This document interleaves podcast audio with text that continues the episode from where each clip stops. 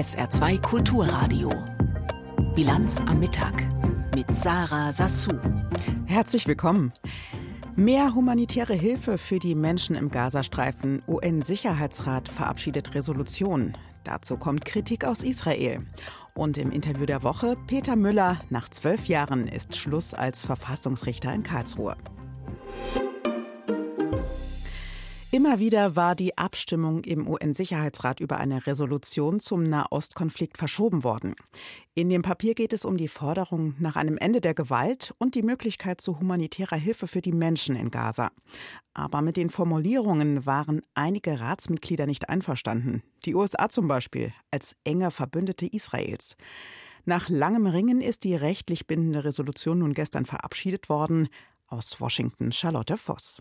13 Mitglieder des Sicherheitsrates haben dafür gestimmt, die Vetomächte USA und Russland haben sich enthalten und damit eine Annahme ermöglicht.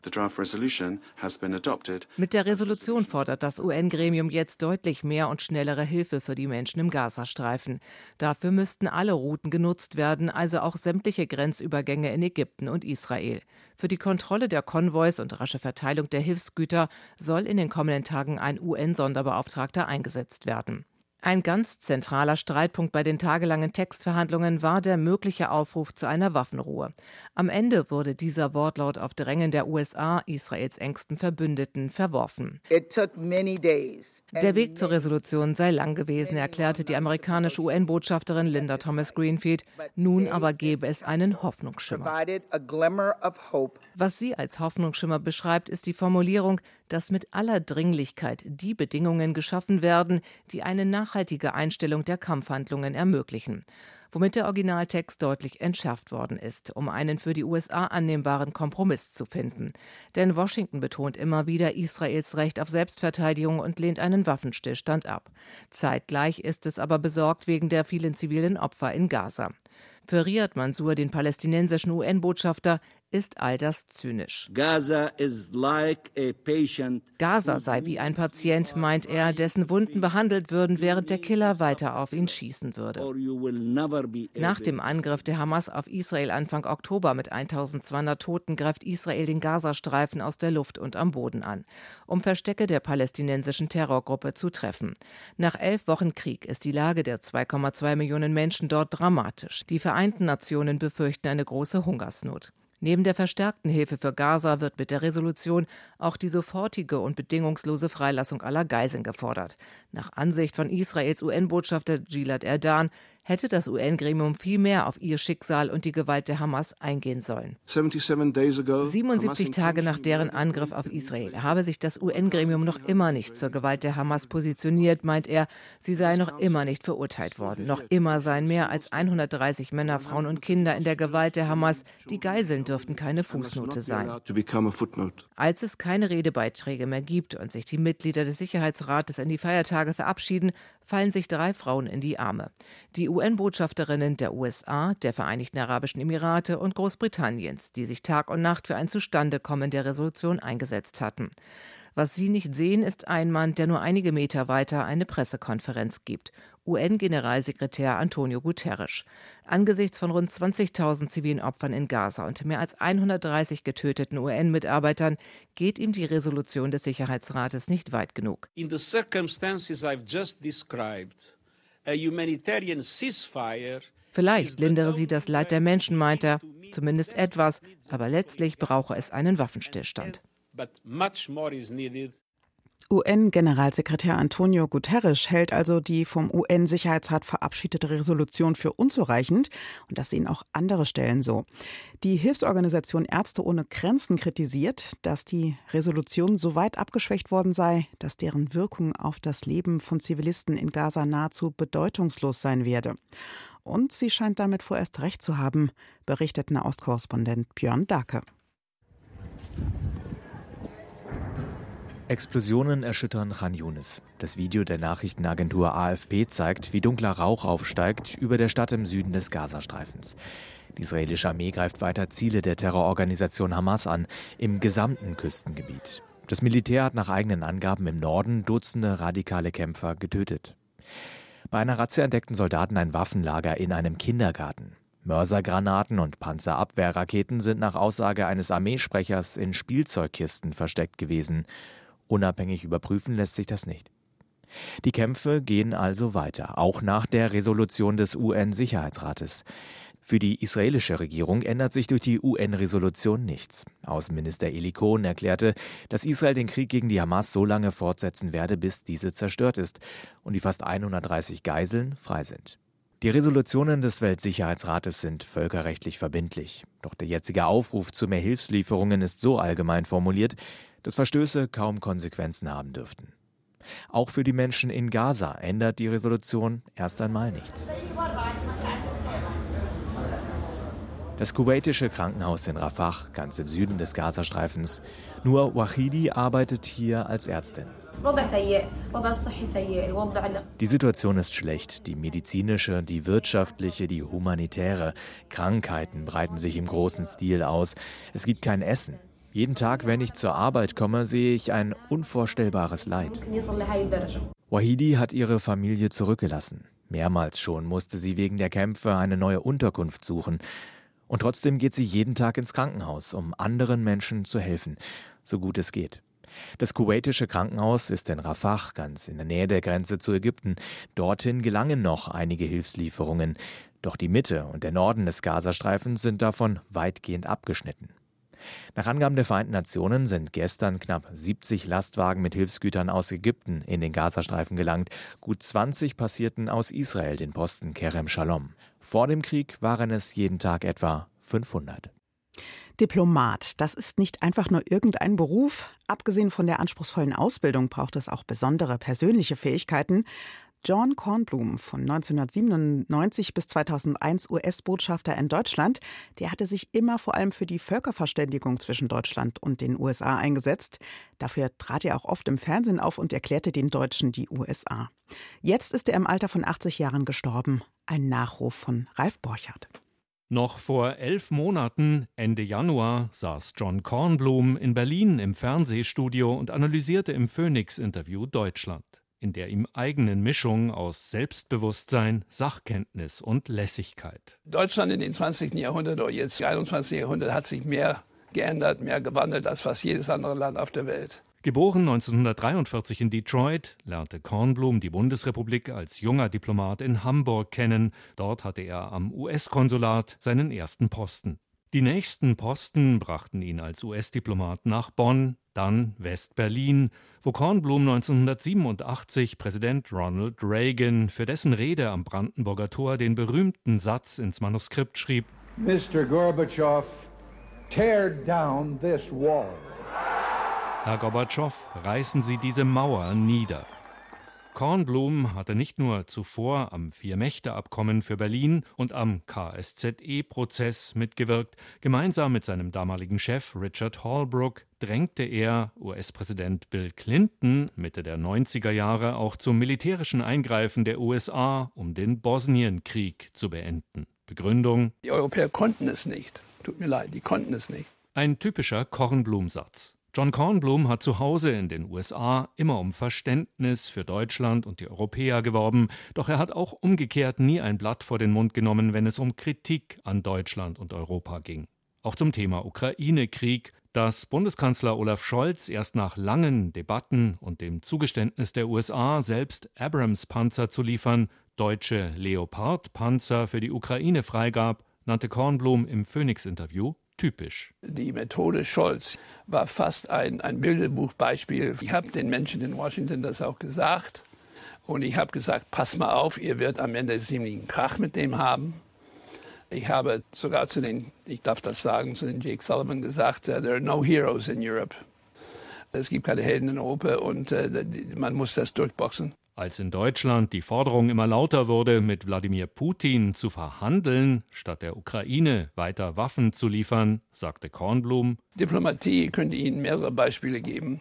Funktioniert nur, nachdem der Boden sozusagen bereitet worden ist. Wenn ein Gegenpartner das Ziel hat, Krieg zu führen, dann nützt keine Diplomatie. Nach seiner Zeit als US-Botschafter war John Kornblum noch viele Jahre als Deutschlandchef einer Investmentbank in Berlin zu Hause. Nun ist Kornblum im Alter von 80 Jahren in Nashville im US-Bundesstaat Tennessee gestorben. Der ehemalige US-Botschafter in Deutschland, John Kornblum, ist tot. Das war ein Nachruf von Ralf Borchert. In der Bilanz am Mittag haben wir gleich das Interview der Woche für Sie. Der ehemalige Ministerpräsident des Saarlandes, Peter Müller, war als Verfassungsrichter in Karlsruhe im Amt. Diese Woche hatte er seinen letzten Tag. Jetzt erstmal die Nachrichten mit Peter Weizmann. Der ehemalige US-Präsident Trump hat einen Erfolg vor dem Supreme Court erzielt. Der oberste Gerichtshof der USA teilte mit, sich vorerst nicht mit der Frage der Immunität Trumps zu befassen. Damit dürfte der für Anfang März geplante Termin für den Wahlbetrugsprozess gegen Trump nicht mehr zu halten sein. Die Entscheidung ist ein herber Schlag für Sonderermittler Smith. Er hatte Trump wegen seiner Versuche, das Wahlergebnis der Präsidentenwahl 2020 zu kippen, angeklagt. Anhänger Trumps hatten Anfang 2021 das Kapitol gestürmt. Das Umweltbundesamt befürwortet die geplante Streichung der Agrardieselsubventionen. Das Vorhaben der Ampelregierung sei ein guter Schritt beim Abbau klimaschädlicher Förderungen. Der Chef des Umweltbundesamtes Messner schlug vor, die Landwirte beim Umstieg auf andere Bewirtschaftungsformen finanziell zu unterstützen. Die Bundesregierung hatte unter anderem beschlossen, Subventionen für Agrardiesel und die Kfz-Steuerbefreiung für land- und forstwirtschaftliche Maschinen zu kippen. Der Deutsche Bauernverband hat neue Proteste ab dem 8. Januar angekündigt. In diesen Minuten will die Gewerkschaft Verdi einen Demonstrationszug und Kundgebungen in der Saarbrücker Innenstadt veranstalten. Zuvor hatte sie für heute Streiks im saarländischen Einzelhandel angekündigt. So werden laut Verdi die Kaufland-Filialen in Hermeskeil, Dillingen, Lebach, Neunkirchen, Schmelz und Homburg bestreikt, sowie Primark in Saarbrücken und Ikea in Saarlouis. Bereits gestern hatten Beschäftigte im Einzelhandel in Rheinland-Pfalz ihre Arbeit niedergelegt. Verdi fordert im Tarifstreit unter anderem eine Erhöhung des Stundenlohns um 2,50 Euro. Die Schäden bei der Bahn durch Sturmtief Soltan sind weitgehend beseitigt. Ein Bahnsprecher sagte am Morgen, der Fernverkehr normalisiere sich wieder. Aufgrund der bevorstehenden Feiertage seien die Züge aber sehr stark ausgelastet. Die Zugbindung ist nach Angaben der Deutschen Bahn für heute weiterhin aufgehoben. Wegen des Sturms gab es gestern bundesweit viele Zugausfälle und Verspätungen. Das Saarland blieb von dem Unwetter weitgehend verschont. Allerdings kommt es hier wegen Personalengpässen zu Zugausfällen. SR2 Kulturradio Bilanz am Mittag. Das Interview der Woche. Als Verfassungsrichter in Karlsruhe hat Peter Müller von sich reden gemacht, weil er an wichtigen Entscheidungen beteiligt war. Am gescheiterten NPD-Verbotsverfahren, am Urteil zum Streikverbot für Beamte und natürlich auch am Urteil über die Einhaltung der Schuldenbremse, das den Bund und die Länder ja ganz schön aus dem Tritt gebracht hat. Diese Woche ist für Peter Müller nach zwölf Jahren als Richter am Bundesverfassungsgericht Schluss. Ein guter Anlass für ARD-Rechtsredakteur Kolja Schwarz, mit ihm auf seine Zeit in Karlsruhe zurückzublicken. Herr Müller, vor gut einem Monat hat der zweite Senat des Bundesverfassungsgerichts unter Ihrer Mitwirkung ein Urteil zur Schuldenbremse gesprochen. Seitdem herrscht in Berlin quasi die Haushaltskrise. Das war Ihnen schon bewusst, welches Erdbeben Sie mit diesem Urteil auslösen, oder? Das Bundesverfassungsgericht ist gehalten, das Handeln der Politik am Maßstab der Verfassung zu prüfen. Das haben wir getan.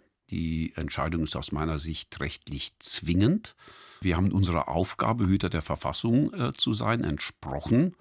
Die politischen Konsequenzen, die sich daraus ergeben, sind jetzt äh, von den Verantwortlichen in Berlin zu bewältigen.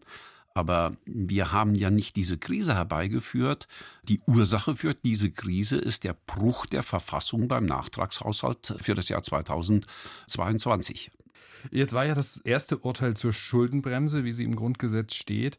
Also Sie sagen, Sie haben nur so geurteilt, wie man urteilen musste, das war zwingend, aber hätte man nicht mit Blick auf diese enormen Folgen, die dadurch jetzt entstanden sind, ja nicht nur auf dieses, diesen Nachtragshaushalt 2021, sondern auch auf andere Sondervermögen, hätte man da nicht auch sagen können, ja, das ist nichtig, aber das ist ex nunc nichtig. Also man darf das Geld nicht mehr ausgeben, was noch da ist. Man darf das zukünftig nicht mehr so machen, aber jetzt muss nicht alles zurückgezahlt werden und es bricht das große Chaos auf. Wir haben ja über die Frage zu entscheiden, geht es im Jahr 2022 rückwirkend einen Nachtragshaushalt für das Jahr 2021 zu beschließen und dabei verschiedene verfassungsrechtliche Regelungen, Regelungen der Schuldenbremse, Regelungen, die die Fragen der Jährigkeit, der Jährlichkeit, der Fälligkeit betrafen, einfach außer Acht zu lassen. Das geht nicht. Das war ein Verfassungsbruch. Und da kann man auch nicht sagen, liebe Leute, also ihr habt die Verfassung gebrochen, aber da sehen wir jetzt mal drüber weg, ihr dürft es nur in der Zukunft nicht mehr machen.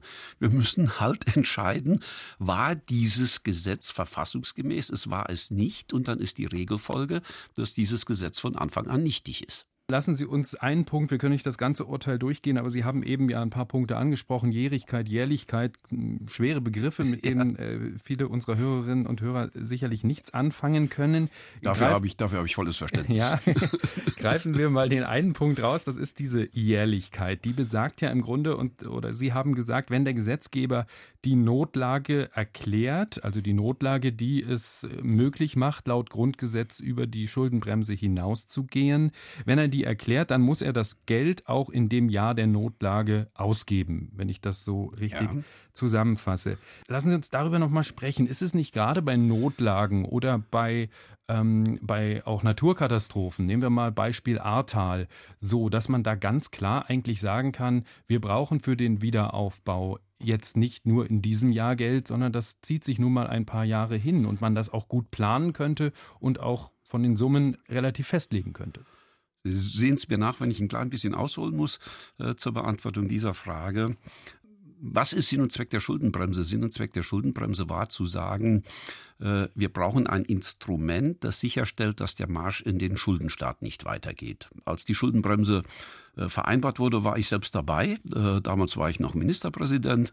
Und wir haben gesagt, wir wollen grundsätzlich ausgeglichene Haushalte unter extremen Bedingungen, wenn etwas unerwartet äh, über den Staat hereinbricht, muss er reagieren können. Dann gilt dieses Gebot, der Haushalt muss ausgeglichen sein, nicht, dann dürfen Schulden gemacht werden. Aber nicht grenzenlos sondern von Anfang an verbunden mit einer klaren Tilgungsvorstellung und natürlich nur in dem Rahmen, in dem die Notlage dies erfordert. Das ist der sogenannte Veranlassungszusammenhang.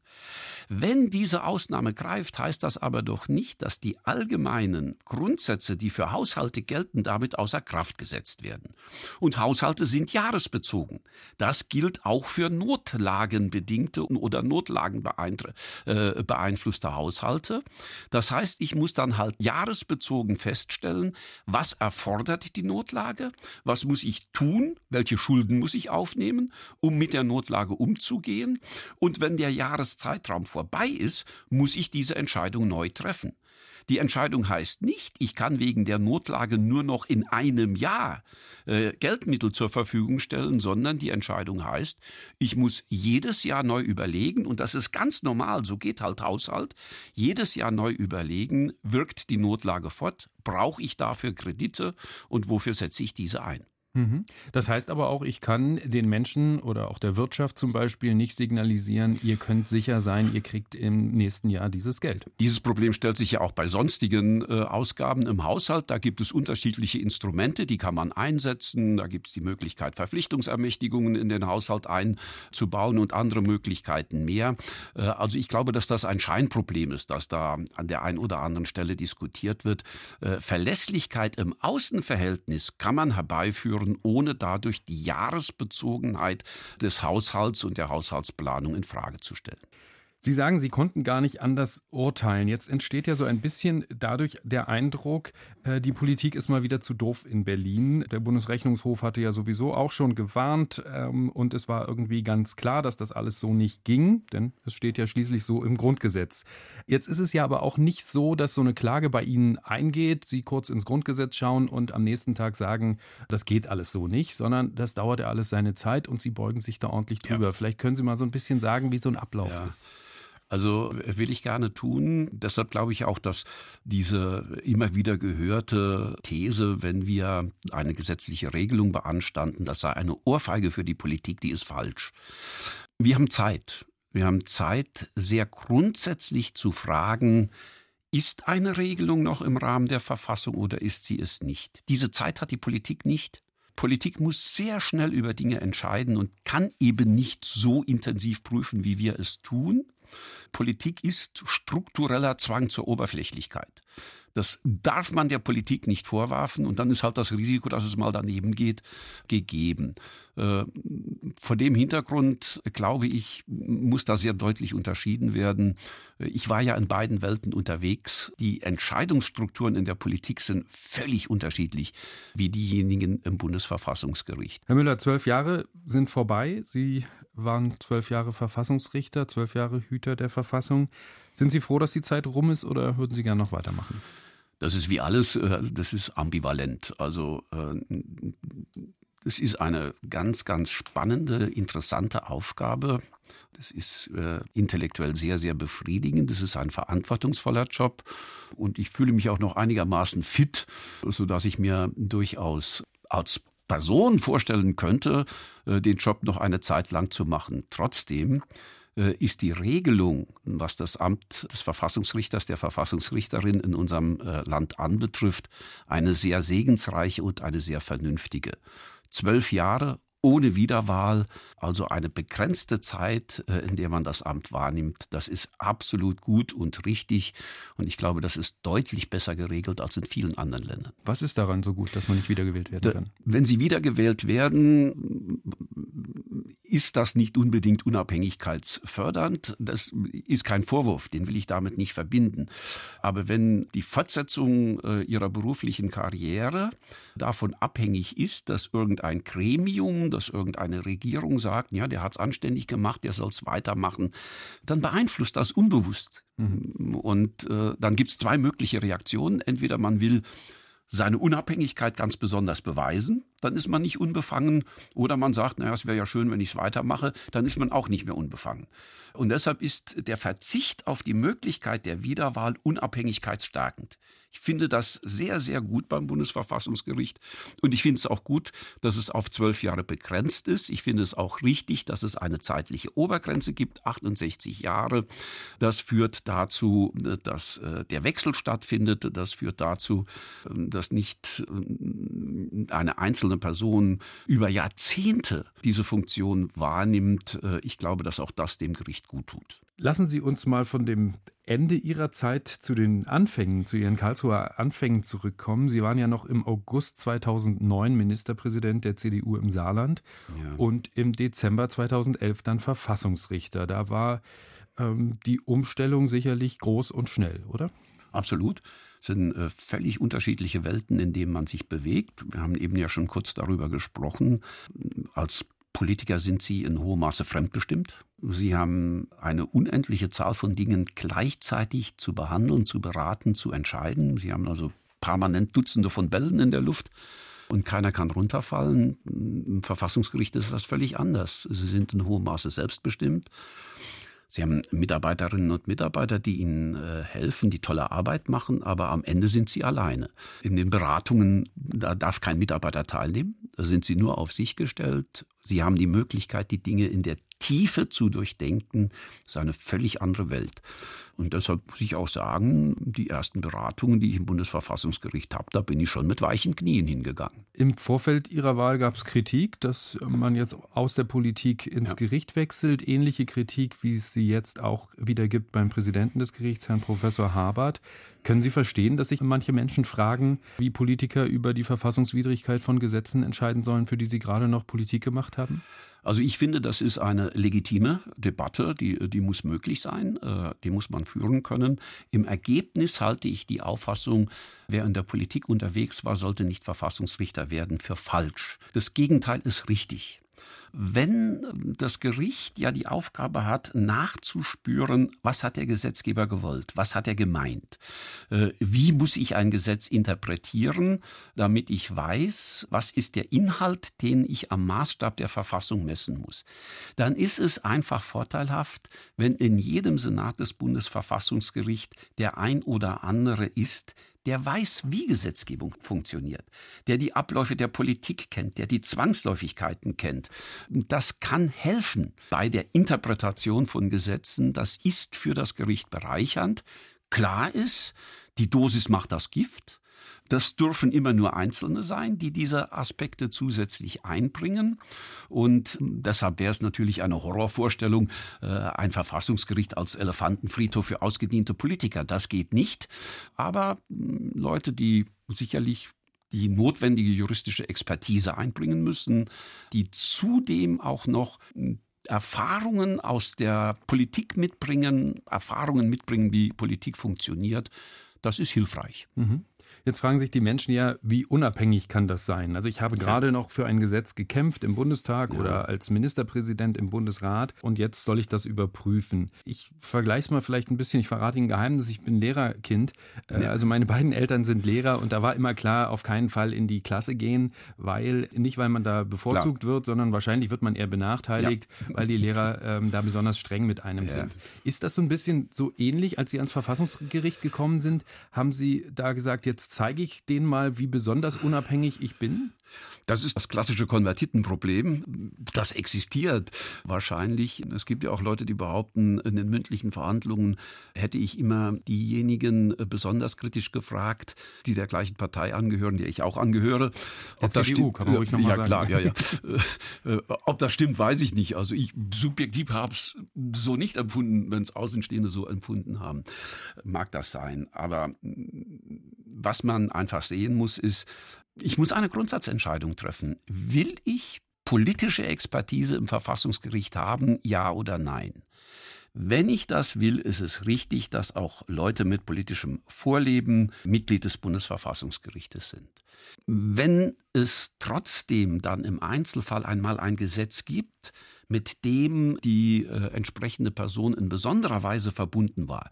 Dann gibt es ja die Möglichkeit, das über Befangenheitstatbestände, über Ausschluss oder äh, über die Ablehnung unter dem Gesichtspunkt der Besorgnis der Befangenheit zu korrigieren.